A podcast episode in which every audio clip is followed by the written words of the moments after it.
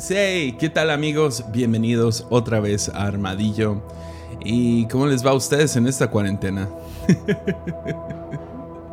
Vamos en como el día mil ocho mil de esta ah, larga, larga cuarentena, largo tiempo de distanciamiento social, de peligro eminente, de tiempos imprecedentes. Y ah, ya, es una locura. Ah, entonces quiero seguir hablando de esto. El COVID-19, de la pandemia global, de... Sí, básicamente lo que está sucediendo. Y me emociona mucho porque la palabra que tengo para hoy ah, realmente nació de la primera, del primer episodio que di en, en Armadillo cuando comenzó todo esto. Se llama Aquí, ahora, en ti, en mí. Eh, pero antes de entrar a eso, deja doy algunos anuncios. Uh, nomás, como siempre, gracias a todos los que apoyan este podcast. Si te interesa apoyar este podcast, puedes hacerlo en patreon.com, diagonal Jesiah Hansen. Ahí está en la descripción del podcast. Y, uh, y sí, eso no, en buena onda no sería posible sin la gente que apoya ahí. Uh, también acabamos de agregar una cosa a los que dan 5 dólares o más al mes. Vamos a estar haciendo sesiones de Zoom y ah, cada mes es mi nuevo propósito, por lo menos en lo que pasa esto de la cuarentena, conocernos un poco mejor. Ah, la última vez se agregaron más de 90 personas, fue muy divertido. Ah, quiero averiguar cómo hacerlo con grupos más pequeños para que todos tengan la oportunidad de platicar y conocerlos. Y sí, estuvo Estuvo muy chido, escucharon la, la sesión pasada. Después de, del episodio pasado, uh, cuando se acabó el episodio, entonces abrí otra vez los micrófonos de todos y tuvimos una hora más o menos de, de tiempo de preguntas y respuestas. Y la verdad fue, fue muy especial. Me hubiera gustado poder durar más tiempo, pero por eso también me comprometí a estar haciendo esto más seguido. Entonces, si a ti te interesa entrar a estas conversaciones de Zoom, algunos episodios en vivo, puedes ir a Patreon y a unirte a este, a este grupo. Entonces, igual, si dices, no, pues no tengo 5 dólares al mes para dar, no te preocupes, puedes dar desde un dólar al mes. Entonces, uh, sí, ahí está, ese era mi anuncio. Y entonces, entremos a este episodio, ¿va? Uh, como les digo, esto comenzó o nace de, es como que un fruto de de aquí ahora en ti en mí. Y el episodio de hoy se llama Dos tercias del trabajo. Entonces nace de la idea de Juan 5.7 que dice, mi padre siempre está trabajando. Y desde que comenzó todo este, no quiero usar una grosería, pero este descontrol ah, ha, sido, ha sido muy difícil encontrar en qué está trabajando Dios. Porque si les soy honesto, cuando, cuando recibí esa palabra, justo antes de que comenzara todo, empecé a buscar como un loco. Dios está trabajando en todo tiempo, Jesús está trabajando en todo tiempo, en mi vida, en la vida de la gente que yo amo, en, nuestra iglesia, en, nuestro país, en el mundo.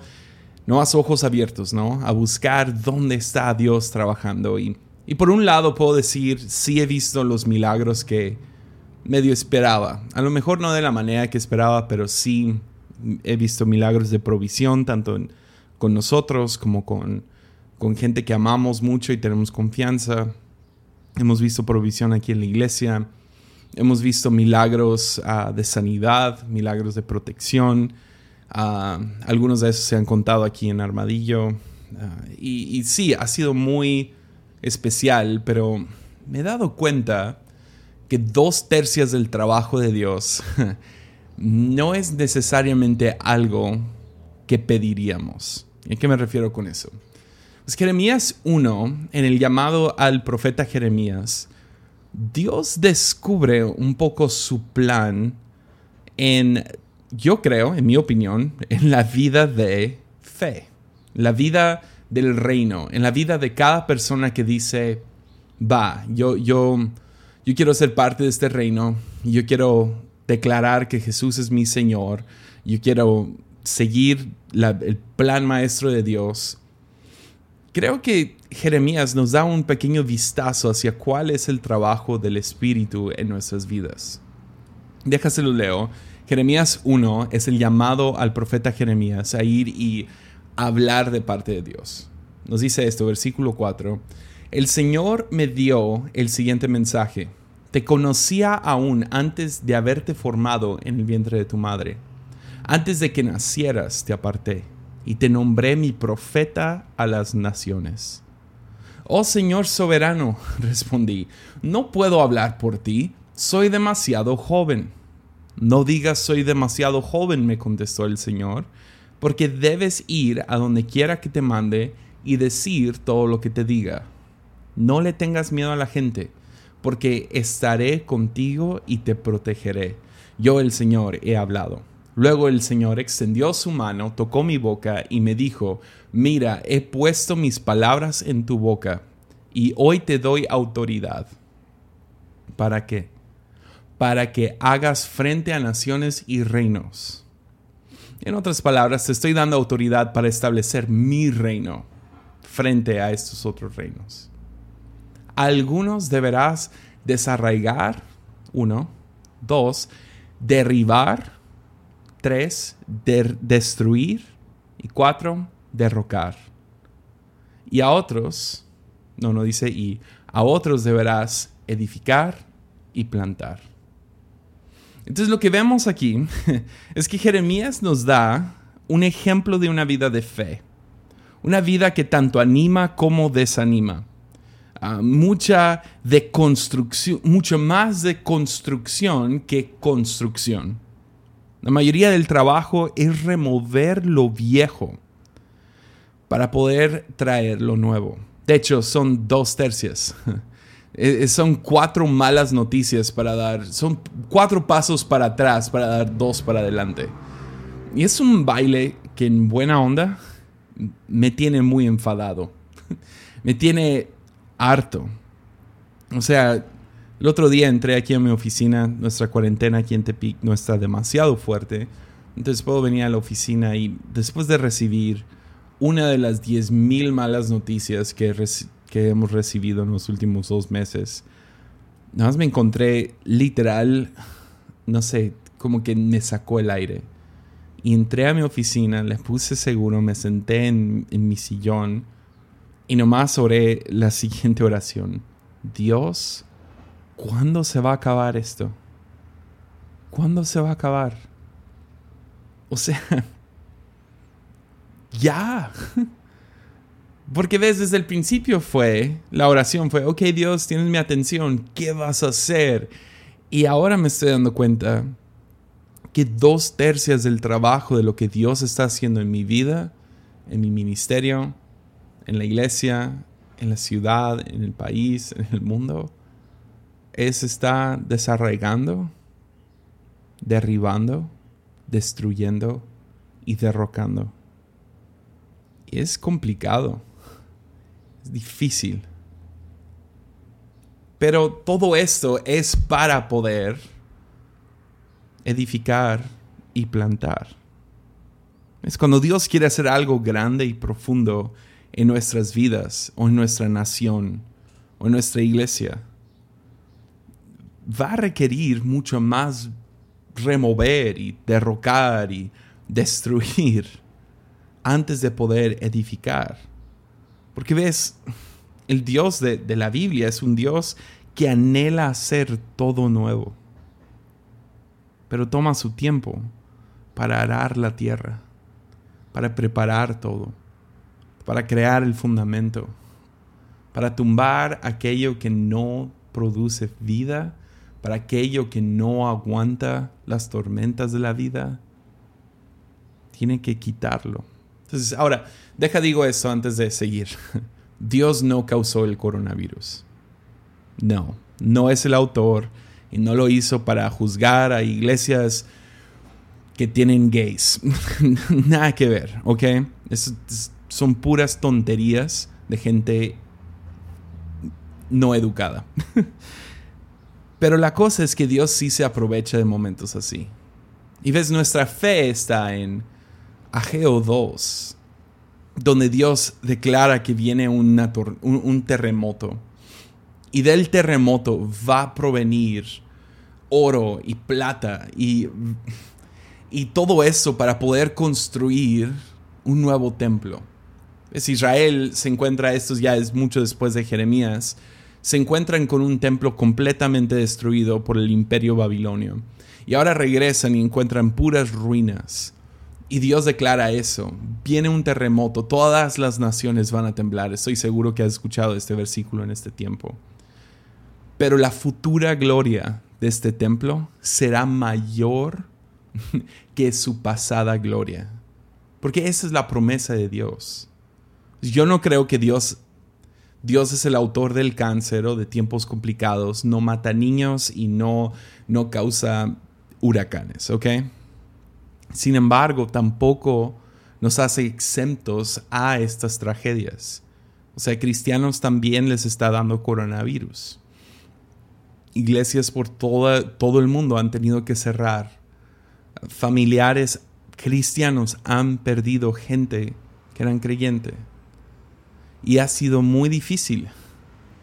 O sea, conozco a gente mucho más piadosa que yo, mucho más fiel que yo a Dios, que han pasado por cosas espantosas como divorcio y deudas exageradas y, y, traiciones y enfermedades y pérdidas. Y, porque Dios no nos hace inmunes a las tragedias de este mundo, sino Dios no es ¿Ves? No está en el negocio de causar dolor, tampoco está en el negocio de hacernos exentos de él, pero sí está en el negocio de redimir, ya, de tomar todo lo difícil y complicado en nuestras vidas, voltearlo sobre su cabeza y como Romanos 8 nos diría, hacer que todas las cosas funcionen para el bien de, aquel, de aquellos que le aman. Ya. Entonces, la realidad es esta. Yo, yo creo que Dios está aprovechando de esta pandemia, de estos tiempos difíciles, para realmente extraer todo aquello que no debe de estar, de desarraigar, derribar, destruir y derrocar. Es, pero a ninguno de nosotros nos gusta que se destruya lo nuestro lo que hemos construido. Sin embargo, en tiempos así, ves que la tierra empieza a temblar y estas partes empiezan a caer poco a poco.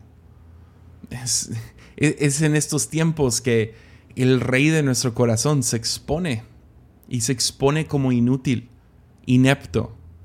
Y tenemos que remover, derrocar al rey para poder darle espacio al que debe de estar sentado en ese trono. Es mucho de la vida de fe, es ser derrocado de nuestro propio trono. Ya, cuando tú le das tu vida a Cristo y dices, yo quiero ser parte de este reino, la declaración Jesús es Señor, no nomás es un símbolo religioso. Es literal decir, yo no soy el rey de mi vida. Ya. Pero es difícil darte cuenta que tu proveedor no es tu salario. Ya. Que pierdas ese salario, esa vocación. Que pierdas ese, ese deseo, ese plan, ese, esa visión. Que pierdas esa relación es complicado. Es más, la manera que yo describiría este año, 2020, es como, es como ir en un viaje ya de dos meses en un camino con muchas curvas, con las ventanas arriba y el aire apagado Estoy mareadísimo. O sea, no es como, Dios, déjame salir un ratito. déjame, déjame nomás estirar las piernas, ¿me entiendes? Porque me estoy mareando. Siento ese en la boca, esa, esas náuseas de cuánto se está moviendo el mundo en este tiempo. Y lo único que quiero es que se detenga. Detente, ¿no? Y no sé por qué a Jeremías 1 en la semana me recordó a otro pasaje. Hebreos 12, donde el autor de, de, Hebreos cita a Ageo en medio de, un discurso muy bueno, pero no se los voy a leer todo, pero básicamente termina en el versículo 26. El autor dice esto, dice, cuando Dios habló desde el monte de Sinaí, su voz hizo temblar la tierra. Pero ahora Él hace esta, esta otra promesa. Una vez más haré temblar no solo la tierra, sino también los cielos. Eso significa que toda la creación será agitada y removida para que solo permanezcan las cosas inconmovibles. Ya. Eso significa que todo lo creado, podrías a lo mejor estirarlo y decirlo así, esto significa que todo lo que has creado será agitado y removido, para que solo permanezcan las cosas inconmovibles. Pues, ¿Qué no se siente así?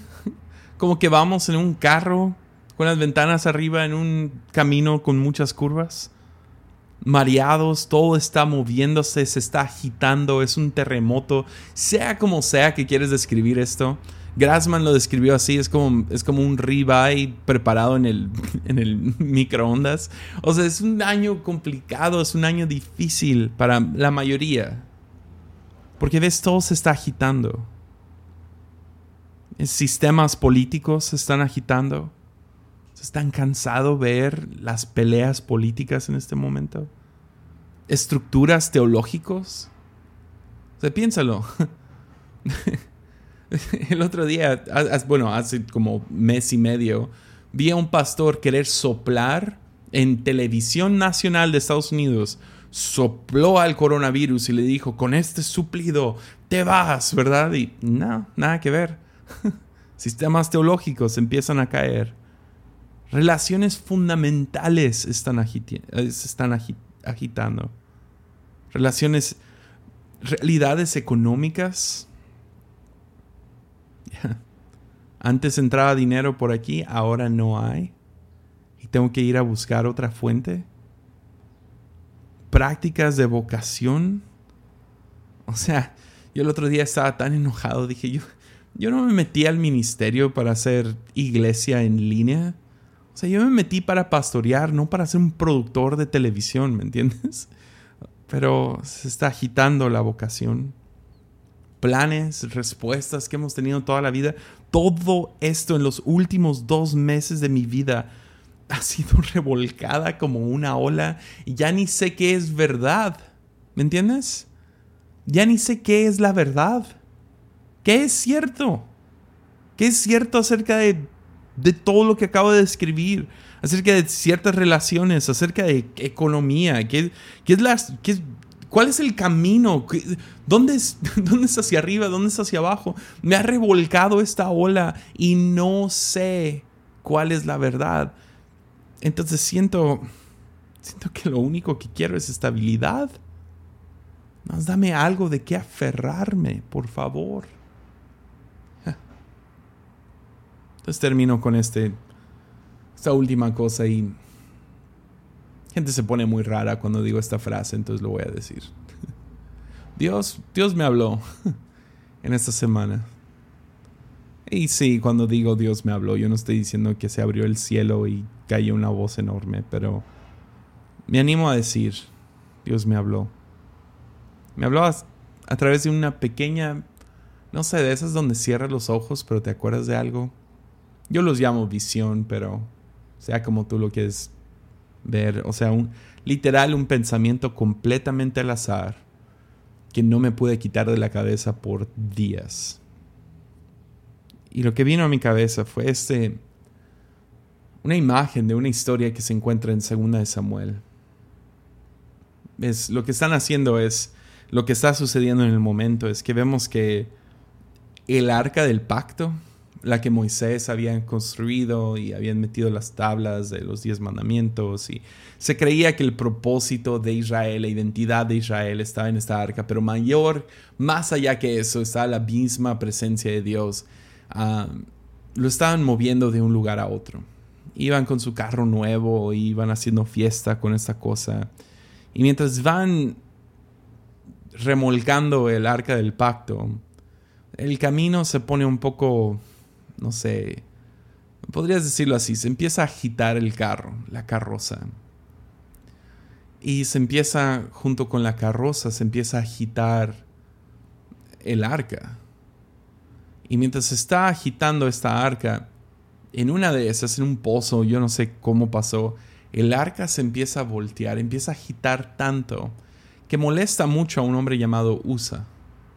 Y Usa toma un segundo para, para cuidar el arca, porque ve y se asusta, el arca se está moviendo y a lo mejor se cae esta cosa, entonces él mete la mano para detenerla. Ya. Mete la mano para detenerla. ¿Y por qué esto es el Antiguo Testamento? Usa, no recibe como que una lección de vida o algo así, no. Ah, él se muere en el instante. Ya. Cae muerto. Y no sé por qué he tenido esta imagen en mi cabeza.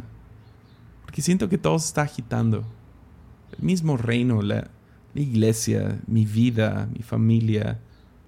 Tantas cosas duras como lo diría Jeremías, ¿no? Hay, o sea, hay cosas siendo desarraigadas y al mismo tiempo derribadas y otras cosas destruidas y derrocadas. Y... Entonces todo en mí quiere estabilidad en este momento. Anhelo estabilidad. Pues dame unos días precedentes, ¿no? No imprecedentes. Quiero precedente. Quiero normal. Entonces, creo que la tentación, por lo menos personalmente hablando, es que intento ejercer mi control con buenas intenciones para calmar la situación, mejorar el momento, no sé. Pero en el intento existe un tipo de pecado.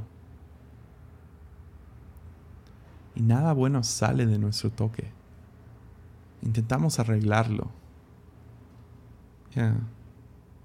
Y la verdad es que todas nuestras buenas intenciones fallan la marca cuando el Espíritu quiere traer algo nuevo a nuestras vidas. Yo creo que cuando hay profunda, cuando hay un, cuando Dios empieza a desarraigar profundamente o derribar hasta los cimientos, empieza a destruir más allá del suelo, es porque está preparando algo grande. Porque ves, sí me aferro a, a Geo, que dice que la futura gloria será mayor que la pasada. Y sí creo que Dios está en el negocio de la redención, que no nos puede suceder algo difícil, algo traumático, sin que Dios esté buscando la manera de voltearlo sobre su cabeza, donde salimos del otro lado, volteando hacia ese tiempo difícil diciendo, ya, nunca quiero pasar por eso otra vez. ¿Se acuerdan de la pandemia del COVID-19? Ya, nunca quiero pasar por eso de nuevo. Sin embargo, al mismo tiempo, misteriosamente, tampoco quiero ser la persona que fui antes de ese tiempo. Claro, hay cosas que, que perdí, hay, hay momentos que perdí, hay hasta familiares que perdí. Sin embargo, ¿quién soy? Yo no quiero pasar por eso de nuevo, pero tampoco quiero ser la persona que fui antes porque misteriosamente salí al otro lado de esta tragedia con oro en las manos. Y ni puedo explicarlo. futuro gloria, la futura gloria es mayor que la pasada. Pero el problema es que cuando estamos siendo agitados, las cosas empiezan a derribarse y las cosas empiezan a destruir. Y años de trabajo, años de inversión empiezan a ser tirados a la basura. Donde sentimos como que la misma presencia de Dios, el icono de quién es Dios, empieza a tambalear y empieza a caerse. Queremos meter la mano y controlar. Y les digo, esto no es una enseñanza muy práctica porque no tengo como que una respuesta clara acerca de qué significa meter la mano. Pero la cosa empieza a temblar.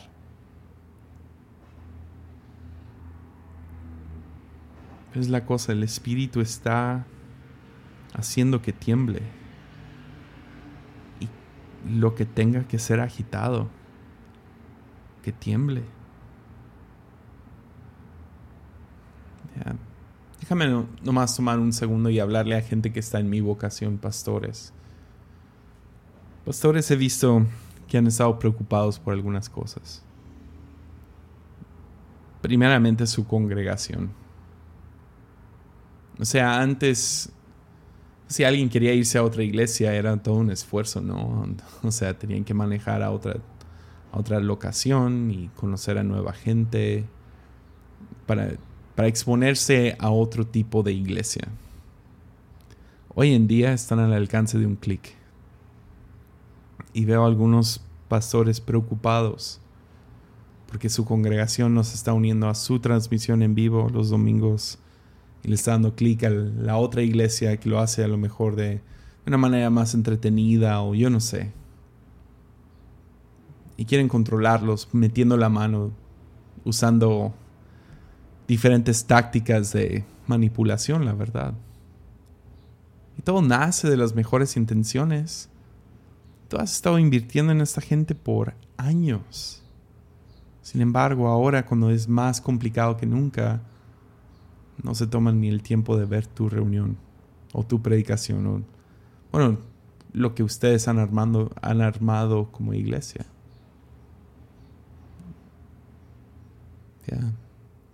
Algunos pastores están muy preocupados acerca de su salario.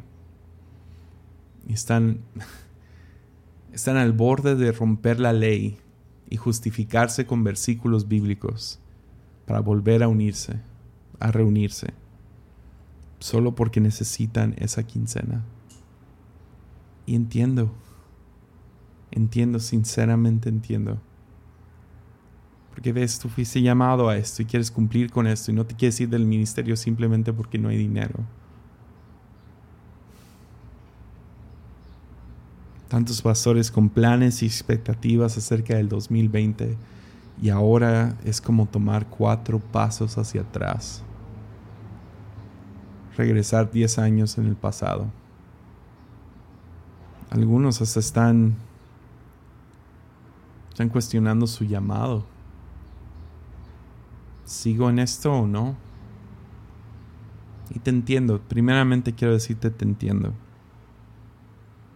Pero te quiero dar la palabra que Dios me dio en este tiempo, lo que realmente siento que Dios me habló, junto con la visión de USA. Y es si puede temblar, déjalo temblar. Porque al otro lado de todo esto la futura gloria será mayor que la pasada. Si puede temblar, déjalo temblar. Y espero que eso sea de algún tipo de ánimo a otra gente. Que a lo mejor tu, tu vocación se ha visto que ha estado agitándose, tu matrimonio ha estado agitándose. No sé, diferentes cosas se han, se han agitado si puede agitar, si puede temblar, déjalo temblar. Porque al final del día